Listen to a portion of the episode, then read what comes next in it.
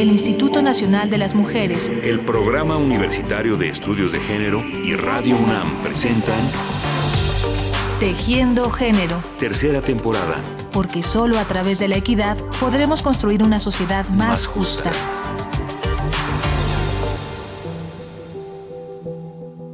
Bienvenidos y bienvenidas una vez más al programa Tejiendo Género. Hoy cerraremos la semana que hemos dedicado a hablar del tema de madres y padres en lucha y queremos hacerlo refiriéndonos a las condiciones de lucha diaria que enfrentan madres y padres, niños y niñas a causa de la enorme precariedad y las dolorosas condiciones de desarrollo que la pobreza impone a tantas personas y tantas familias en nuestro país. Volveremos sobre nuestros pasos para servirnos nuevamente de la voz, la sensibilidad y las reflexiones de la abogada, experta en derechos humanos, Laura Salinas Beristain. Soy Laura Salinas Beristain, soy experta en género e infancia, soy de origen eh, abogada y eh, pues he dedicado toda mi vida al estudio y a las propuestas de soluciones a la violencia y a, los, a las violaciones de derechos humanos de mujeres y de infancia. Entonces combino género e infancia.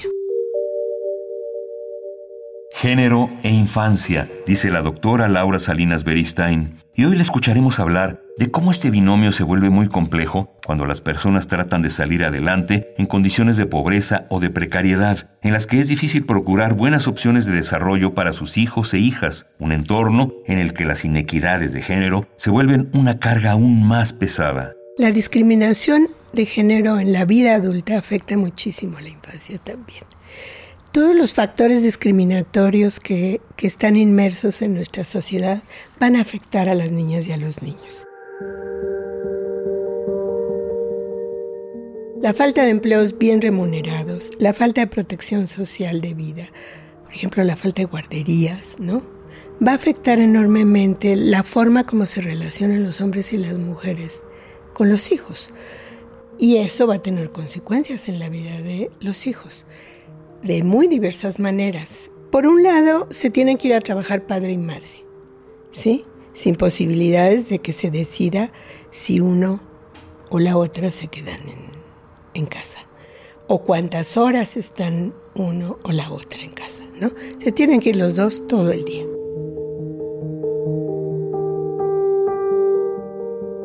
Padre y madre trabajan todo el día, o bien no existe un padre presente y es solo la madre la proveedora, la que tiene que hacerse cargo de todo, la que se multiplica en tareas que se tornan imposibles. Esto obliga a niños, niñas y adolescentes a asumir obligaciones que no les corresponden. Eso va a hacer que niños y niñas estén solos, que los adolescentes no tengan el apoyo en el momento en que lo requieren porque también la edad de la adolescencia es muy delicada, muy de estar ahí cerca, ¿no? Muy de que se animen a decir las cosas y en ese momento esté uno a la mano, no sé, ¿no? Que tengan los adolescentes o las adolescentes o a veces desde más chiquitos que cuidar a los otros mientras están fuera y eso va a impedir que jueguen, que tengan tiempos libres para estar reconocido el derecho al juego y al tiempo libre sin dirección de ningún tipo de los adultos, reconocido por la UNICEF como uno de los derechos más importantes para, para crecer, para madurar, para desarrollarse, ¿no? Ese tiempo de la creatividad propia, de hacer lo que se les dé la gana, inventar lo que se les dé la gana, ¿no? No van a tener tiempo para eso. Van a estar siempre ocupados, un ratito para el estudio y un ratote para cuidar a los otros, para atender el mantenimiento del hogar, etcétera, ¿no? La relación de los padres y las madres con los hijos e hijas suele estar fuertemente teñida con los roles tradicionales de género, y esto implica habitualmente relaciones distantes muy condicionadas. Luego, la formación de masculinidades tradicionales condiciona mucho cómo los padres se relacionan con sus niños y sus niñas, ¿no? Y esto hace, ya sabemos que la formación de la masculinidad tradicional, estereotipada, impide, por ejemplo, la comunicación, las muestras de empatía, ¿no? Y entonces eso impide que los hombres, los padres, tengan una relación con sus hijos y sus hijas que, le, que les permita aportar todo lo valioso que hay en el ser hombre, ¿no? Eh, que les permita una relación afectiva, que también sientan que tienen en el padre alguien con quien comunicar, ¿no? Los varones es importantísimo que puedan decir sus cosas en la época en la que no, no se las quieren decir a nadie, que se las puedan decir a otro varón, ¿no? Este, la relación entre padre y niña va a ayudar a que la niña aprecie lo masculino, ¿no? O si, si por ejemplo, es una relación con un hombre violento, porque es parte del estereotipo y de la educación estereotipada el que los hombres sean violentos, entonces la niña tendrá dificultades para reconocer en lo masculino algo que, implica cuidados, que vale la pena, ¿no? Y el niño repetirá los esquemas de violencia, ¿no? Entonces es la cuestión de género es en tanto en eh, dirigida a, a, ver a niños y niñas como en las relaciones entre adultos y en la vida de los adultos es fundamental. Tanto los hombres como las mujeres que viven en condiciones de pobreza o de precariedad están expuestos a una gran cadena de discriminaciones e inequidades, pero los eslabones se vuelven aún más frágiles cuando se trata de un niño y más aún de una niña.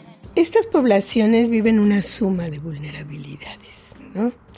Ser niño niña o adolescente es ser vulnerable. Ya decíamos frente a los adultos que infortunadamente tienen poder derivado de que los niños dependen de ellos. Y infortunadamente en nuestra cultura el poder es, se ve como una prerrogativa, cuando debiera ser una fuente de responsabilidades. Entonces, ser niño, niña o adolescente es estar a expensas del poder y el poder con frecuencia es abusivo.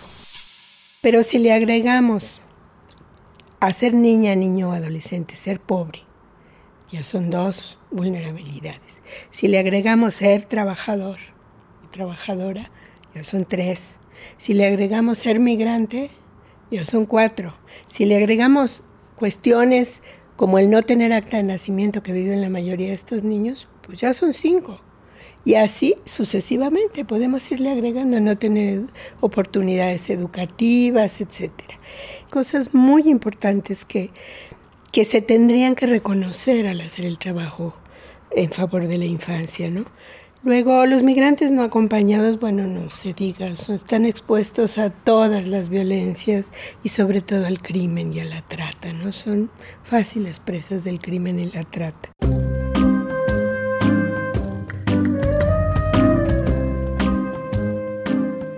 Recientemente, el caso de San Quintín, Baja California, puso en evidencia la grave situación laboral y de vida cotidiana de los trabajadores agrícolas migrantes que trabajan en grandes plantaciones dentro de nuestro propio territorio nacional. Esto hizo patente una realidad lastimosa, la de la migración interna de México, Jornaleros que migran con sus familias del sur al norte del país y cuyas percepciones económicas son tan bajas que la sobrevivencia del grupo familiar requiere de la labor de los hombres y las mujeres y también, en muchas ocasiones, de los niños y las niñas. Entonces, sí son personas menores de edad que viven con muchísimos riesgos, que están, por ejemplo, también poniendo ejemplos, los niños migrantes agrícolas, pues ya sabemos que tiene unos riesgos enormes de salud por uh, los, uh, los químicos que se usan en las plantaciones, ¿no? Este, no tienen educación, andan migrando y no hay suficientes todavía eh, mecanismos para que lleguen de una escuela a otra y puedan seguir estudiando, no se les respetan eh, sus horarios, en fin, ahí hay unas deficiencias enormes en políticas públicas todavía, ¿no? Viven en hacinamiento y el hacinamiento siempre es factor de riesgo para los abusos, para los abusos sexuales. Los hacen trabajar en cosas que sus fuerzas apenas les permiten. Por ejemplo, ha habido casos de niños en plantaciones que, cuando se logró entrar a la plantación buscando si había trata laboral, se encontró niños cargando pencas en plantaciones bananeras, cargando pencas más grandes que ellos, ¿sí? Pencas para la exportación de primera, etcétera, sobre la base de, la explotación de un niño de nueve años o más chico, ¿no? Que ya no va a crecer, porque cargando esas, probablemente se le va a dañar la columna desde esa edad, ya no va a poder crecer.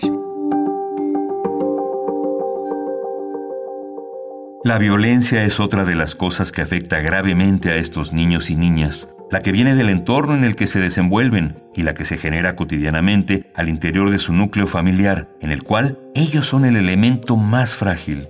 La violencia los afecta mucho en el crecimiento.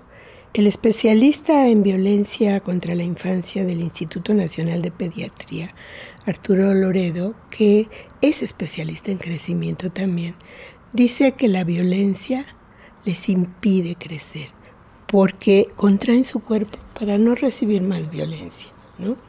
Entonces, ¿para qué quieren más masa para que los maltraten, no?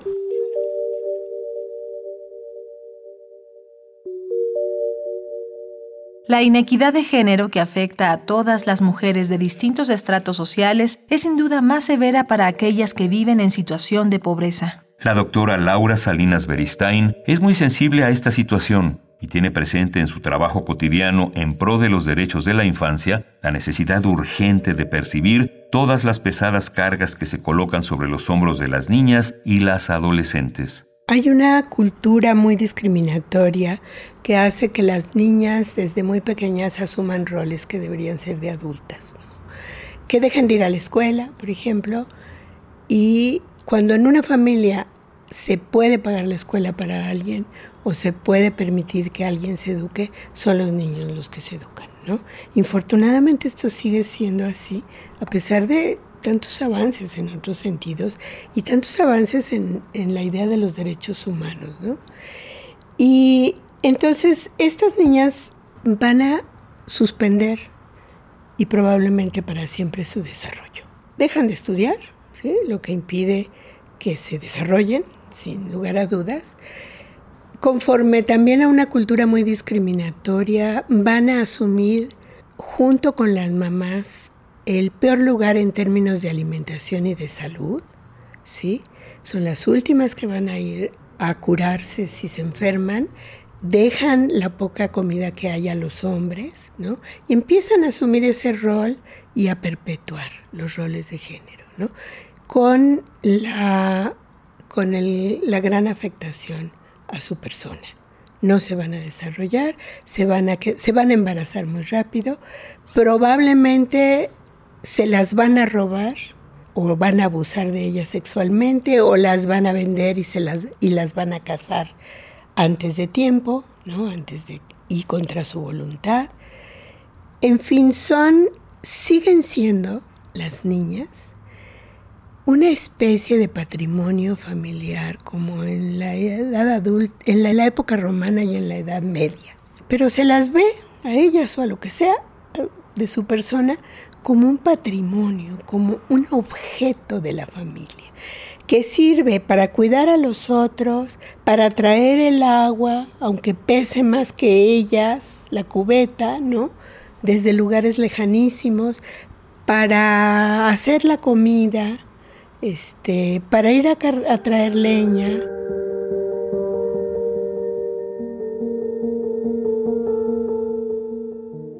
Recientemente se aprobó en México la Ley General para la Protección de Niños, Niñas y Adolescentes, que en la letra representa una herramienta muy importante para revertir muchas condiciones de injusticia. Pero lo importante en este caso es crear los mecanismos que la pongan en práctica de una manera adecuada atendiendo a los niños y a las niñas y resolviendo los rezagos de sus condiciones de crecimiento. Espero que nuestras autoridades puedan lograr la implementación de, los mecanismos para cumplir la nueva ley que resulta muy valiosa y es muy protectora de derechos, lograr que estos mecanismos de verdad diferencien entre las necesidades de los niños y las niñas, de verdad pongan el acento en cuestiones que van más allá del puro contexto de los niños y que tienen que ver con las necesidades de los hombres y las mujeres para atender a sus hijos.